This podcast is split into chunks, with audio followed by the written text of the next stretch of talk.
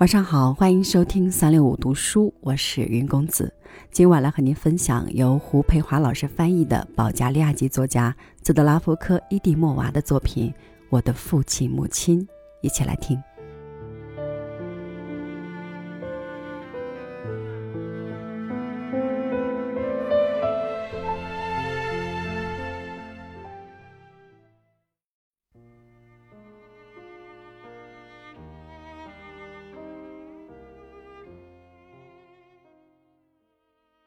在我还是个小女孩的时候，就不停的要求父亲讲童话故事。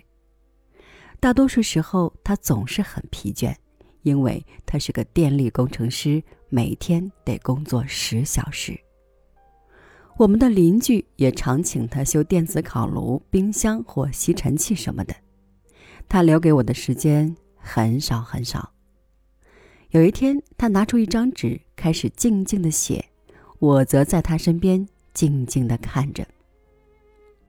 这是什么，爸爸？我问道。这是保加利亚文字，我的女儿。他回答道。那你为什么写这个呀？我失望的问道。你答应给我讲童话故事的，爸爸，我不要写这些文字，我要听美丽公主的故事。你为什么写这个呀？他慢慢的露出笑脸，他的笑容就像春天一样温暖明亮。因为保加利亚文字能知道世界上所有的童话故事，我的小宝贝，他说：“我相信爸爸说的，他从不骗我。”那就教我学字母吧，爸爸！我叫起来。那时候，我才三岁。四岁的时候，我能看懂很短的单词了，并自己编造一些长句。母亲是数学家和经济学家，对此很生气，但父亲大大的温暖的笑容鼓励着我继续胡编。只要童话故事里有一个喜欢的字，我就围绕着这个字编个故事。当听到别人说了一句我特别喜欢的句子，我就再编个讲这话人的故事。你长大要做个诚实的人，不要总胡编乱造的。母亲说：“我们家讨厌撒谎。”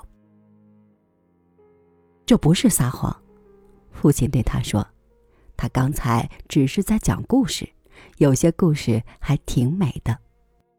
我女儿一定要做个医生，能救人性命的医生。”母亲反对道。我们这么辛苦赚钱，就是为他能接受教育。编故事不能带给他任何好处。你错了，父亲反驳道。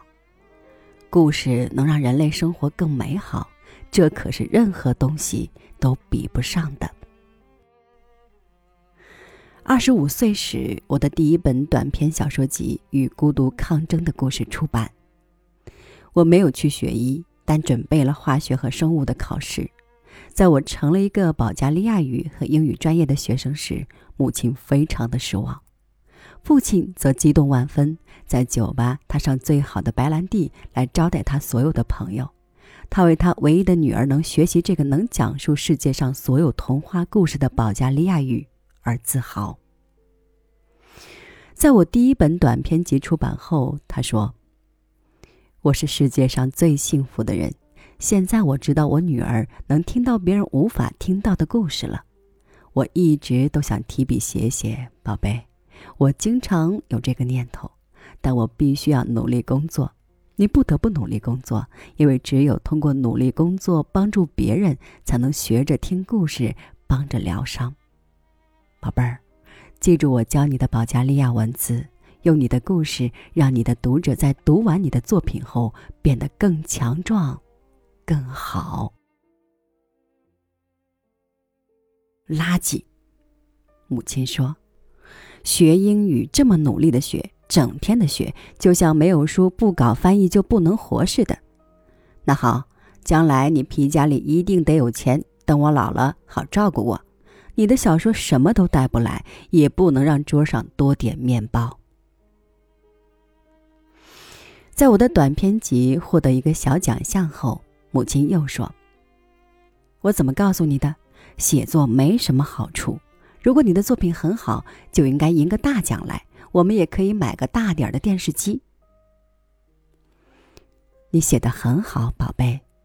爸爸说：“这些故事都是讲述我们村庄的故事，还有那条我教你游泳的斯图马河。他们能告诉世上所有的人，在保加利亚还有这么一条美丽的河。谁会关心那条河？”母亲说：“世上比斯图马河大又漂亮的河多得很呢。”是的。爸爸附和道：“但我是在斯图马河上遇到你的，心肝儿。”第一次，母亲不再说什么。我很高兴，我生了个儿子。现在儿子也长大成人，做了医生。儿子也爱能讲尽世间所有故事的保加利亚文字，但他也是母亲最宠爱的孙子。在他还在蹒跚学步、咿呀耳语时，母亲就灌输他要学，还要做个医生的思想。两年前，儿子从德国的医学院毕业，那是我母亲最幸福的时刻。他招待他所有的朋友和亲戚喝白兰地，整个街道都酒气冲天，而且整整一星期都能听到他的歌声。我儿子也写短篇小说。每次只要他发现他在写，母亲就哭哭啼啼过来和我说：“请不要让他再写了，不要让他像你那样，你总是一刻不停的写，浪费生命，不要让他毁了自己。那些观点都是错误的。”父亲说：“我们的女儿从不孤独，故事陪着她呢。”她的寿命可要比我们长十倍。她小说中的人物和她一起活着。二零一二年，父亲去世，我知道母亲会很孤独。她非常依赖父亲这么好个男人。父亲有时候会没钱买面包，但他知道该让什么样的花在即将开放之前放到我们的桌上。他懂所有电灯泡。老式的烤炉，或是厨房的旧式橱柜的修理，这些甚至是我毕业于德国医学院的大儿子都无法搭上手的。父亲常在晚上打电话给我，给我读一篇你的小说，宝贝。我照他的话做了。他说：“记住，如果这个故事不能让你更坚强，不能帮助你忍受疼痛，这样的作品。”就没有意义了。有一晚，母亲告诉我，我读了篇你的小说给她听，文章里到处都是胡编，是的，满篇都是，但他们都是些善意的谎言，就像圣诞老人那样，我们都知道它不存在，但又都喜欢听它的故事。你错了，心肝儿，父亲说，这些故事。真的可以缓解疼痛。在我写小说时，常常想象父亲会在那儿听。我能肯定，他一定在寻找能舒缓疼痛的故事。父亲的离去是我与长长的二零一二年交汇的最初。之后，在我的普尼克家乡发生了一场大地震。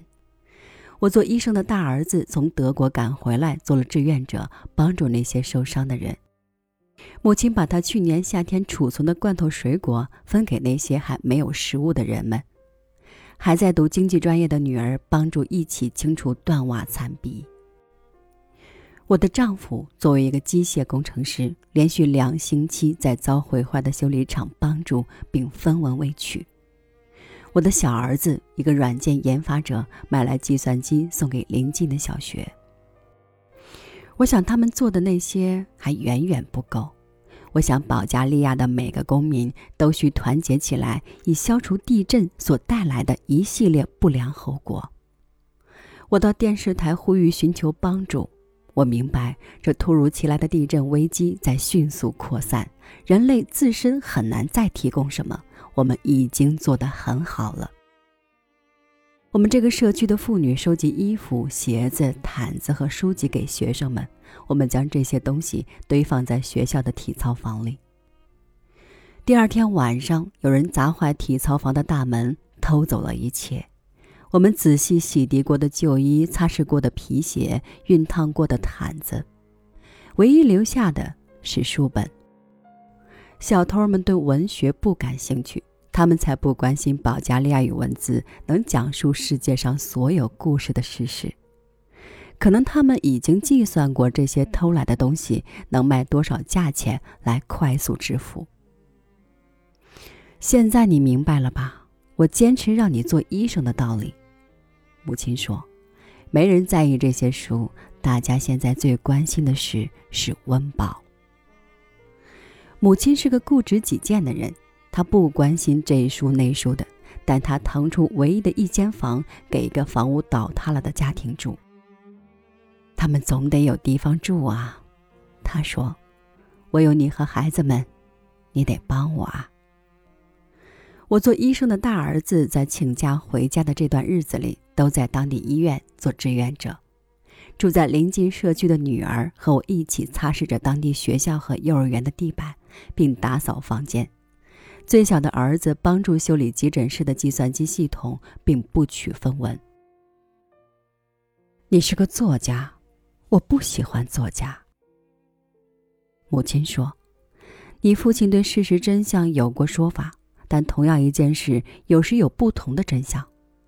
偷走体操房里的衣服和鞋子的小偷会说：‘我很饿，所以我搬走了这些东西。’那也是事实。”你还有其他的作家并不明白这点。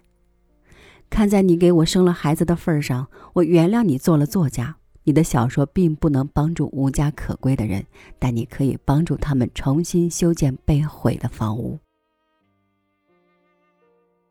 找到独自一人生活、被人遗忘又无法动弹的帕维尔大伯，是我今年中最艰难的事。大伯家的一面墙倒了。没人想起要去确认一下是否有人。在微弱的呻吟声传来时，我们正在清扫一幢五层楼的公寓，因为屋顶随时都会塌，继续清理非常危险。但我们三个女人继续向传出声音的地方走去。起初还以为是宠物，一条没有从房间里逃出来的小狗。然后我们发现了它。我的儿子在西班牙工作，他和他的家人都在那边。帕维尔大伯喘着气说：“如果他在这儿，我也不会一个人躺在这里。我儿子是爱我的。”大伯瘫痪了。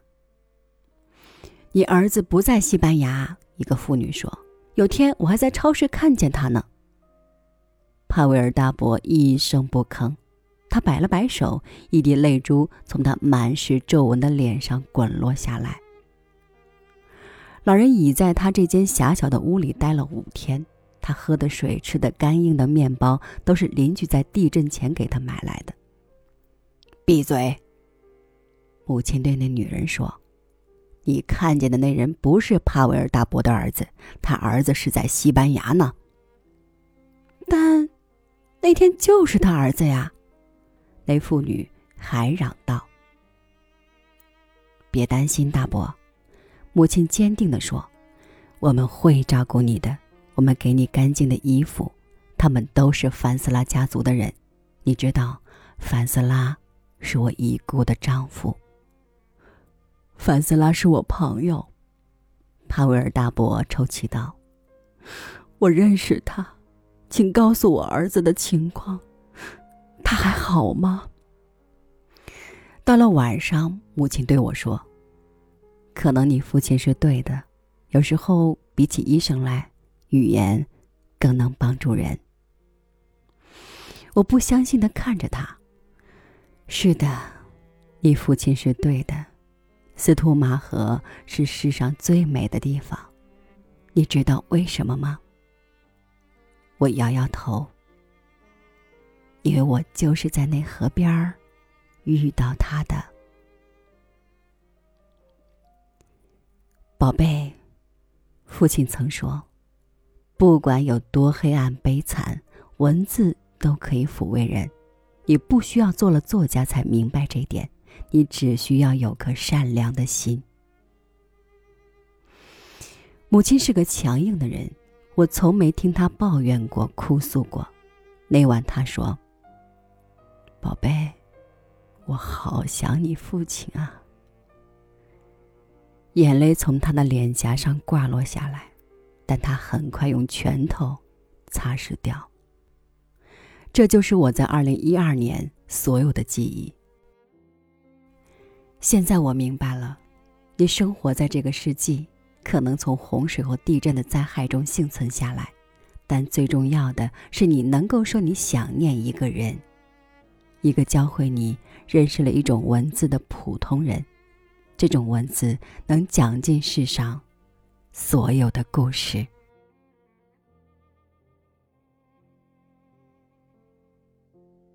好了，今晚的文章就分享到这里。三六五读书每晚伴你入眠，我是云公子，咱们。下期节目，再见吧。